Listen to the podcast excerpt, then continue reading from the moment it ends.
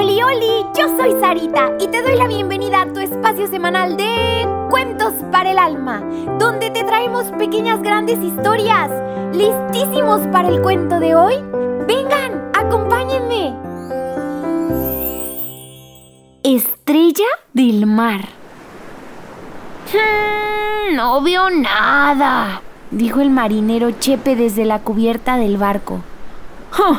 yo tampoco veo nada, contestó temeroso el marinero Irán. Ah, ¿Qué haremos? Estas olas están siendo muy bruscas y no sé hacia dónde dirigir el barco, replicó Chepe con ambas manos sobre el timón. Esdras, mientras entrecerraba los ojos para lograr visualizar, aunque sea un poquitín, entre tanta obscuridad del alta mar. ¡Oh! Jamás había vivido una noche tan oscura. Y esta neblina no ayuda ni un poco, dijo el marinero Esdras. No se veía absolutamente nada. Ni entre ellos mismos lograban verse, mucho menos observar hacia dónde dirigir el bote. Hacía un terrible frío y faltaban demasiadas horas para el amanecer. Las olas sangoloteaban el barco y los marineros Iram y Chepe no tenían ni una pista de hacia qué punto cardinal dirigirse. Hiram, exclamó Chepe, acabo de recordar la oración que nos enseñó nuestra mamá para noches en que se está perdido como esta. Es cierto, es un buen momento de hacerla con todo nuestro corazón y voz, dedicándosela a aquella preciosa mujer que es la estrella del mar, justo ahora que nos encontramos aquí. Así que juntando sus manos, le pidieron a la estrella del mar que los auxiliara y juntos exclamaron, Dios te salve María llena eres de gracia. El Señor es contigo.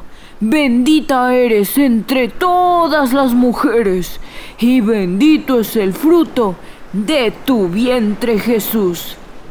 Santa María, Madre de Dios y Madre nuestra, ruega Señora por nosotros pecadores, ahora y en la hora de nuestra muerte. Amén. Amén. A los pocos segundos, un milagro hermoso ocurrió. La neblina empezó a esfumarse y junto con ella también se esfumó el temor. La luna se empezó a observar brillante, resplandeciente, y el mar estaba ahora tan iluminado, mm, casi como si fuese de día. Los marineros Chepe e Iram, agradecidos hasta las lágrimas, pudieron volver a tierra firme a su hogar con sus familias. Gracias a que María, estrella del mar, intervino por ellos para socorrerlos. Niñitos, ¿y nosotros cuando tenemos mucho miedo o nos sentimos perdidos, le hablamos a nuestra mamita María?